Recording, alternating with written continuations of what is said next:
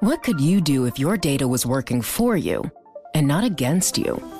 With Bloomberg delivering enterprise data directly to your systems, you get easy access to the details you want, optimized for higher level analysis, and financial data experts committed to helping you maximize your every move. Our data is made for more, so you can show the world what you're made of. Visit Bloomberg.com slash enterprise data to learn more. Le entregamos todo lo que necesita saber para comenzar el día. Esto es Bloomberg Daybreak para los que escuchan en América Latina y el resto del mundo. Buenos días y bienvenido a Daybreak en español. Es martes 30 de agosto de 2022. Soy Eduardo Thompson y estas son las noticias principales.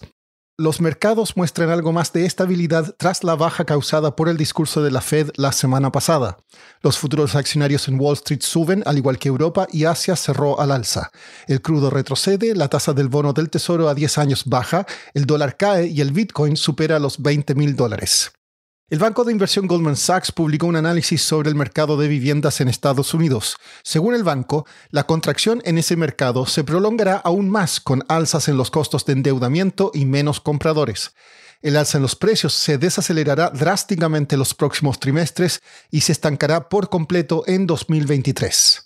En Europa la inflación domina las conversaciones. En Alemania se pronostica que se aceleró hasta un 8,8% en agosto. El IPC español disminuyó por primera vez en cuatro meses, aunque se mantiene en un impactante 10,3%. En Estados Unidos, el Conference Board informaría un repunte en la confianza del consumidor después de la reducción de los precios de la gasolina persiste la tensión en Asia. Según una fuente, Estados Unidos vendería 1.100 millones de dólares en misiles y soporte de radar a Taiwán. Sería la mayor transferencia en casi dos años y podría provocar la ira de China. En más noticias geopolíticas, Ucrania lanzó una ofensiva en el sur del país para retomar la ciudad de Gerson de fuerzas rusas. Irán informó que cerró su frontera con Irak luego que la renuncia de un importante clérigo chiita provocara protestas y la muerte de al menos 15 personas. En noticias corporativas, la empresa de semiconductores TSMC advirtió que sus fábricas tienen dificultades para atender la demanda y que la era de un suministro eficiente y globalizado ha pasado. Hoy informan resultados Best Buy y HP.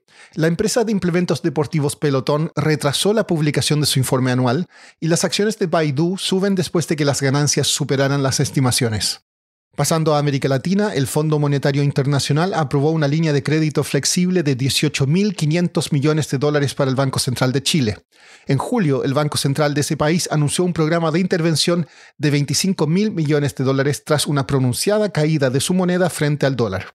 En México, el subgobernador de Banjico, Jonathan Heath, dijo en Twitter que es muy prematuro pensar que el ciclo de aumento de tasas de interés de México está llegando a su fin.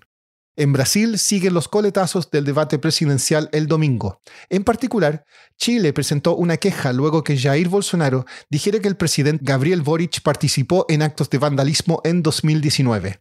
Hablé con María Eloísa Capurro, periodista de Bloomberg News en Brasilia, sobre cuáles fueron los otros principales temas del evento. Este es el primer debate en el que se enfrentaban el presidente Jair Bolsonaro, que busca la reelección ahora en octubre, y el expresidente Luis Ignacio Lula da Silva. Y las primeras preguntas estuvieron centradas en los escándalos de corrupción, con Bolsonaro señalando que el de Lula había sido el gobierno más corrupto de la historia, y Lula por su parte diciendo que Bolsonaro está destruyendo Brasil. Hay que recordar que hasta ahora las encuestas de opinión dan a Lula como un claro favorito. En las próximas semanas se espera que algunas encuestas ya capten los resultados de este debate, pero varios analistas apuntan que es improbable que haya cambiado la tendencia. María Luisa, entonces, ¿quién fue el ganador con este debate? Lo más importante del debate fue quizás la presentación de los otros candidatos al electorado brasileño, por ejemplo Ciro Gómez y Simone Tebet, que tuvieron un protagonismo bastante central, eh, aprovecharon los minutos para también atacar la gestión del presidente Bolsonaro Bolsonaro. Quizás el momento más recordado se dio cuando el presidente Bolsonaro atacó a una periodista que, que estaba como parte del panel de moderadores, haciéndole una pregunta dirigida al manejo de vacunas. Y eso fue interesante porque a partir de ahí el debate empezó a centrarse en temas de, de igualdad de género y participación femenina, algo que se espera que haya dejado a Bolsonaro un poco más débil y por otro lado haya permitido que candidatas como Simone Tebet eh, crecieran también, igual que Ciro Gómez.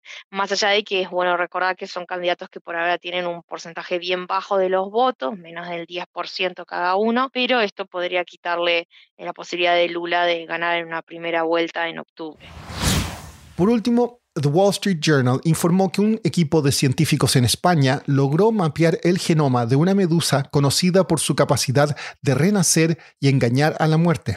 La criatura marina puede hacer retroceder su reloj biológico y volver a ser un grupo de células juveniles, incluso después de reproducirse sexualmente.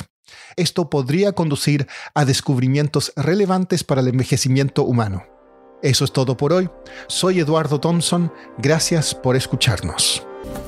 Para conocer todas las noticias que necesita para comenzar el día, revise Daybreak en la app Bloomberg Professional, donde puede personalizar las noticias que desee recibir. También puede suscribirse a la versión solo audio en Spotify, Apple Podcasts o la plataforma de su preferencia. Eso es todo por hoy. Escuche de lunes a viernes Bloomberg Daybreak.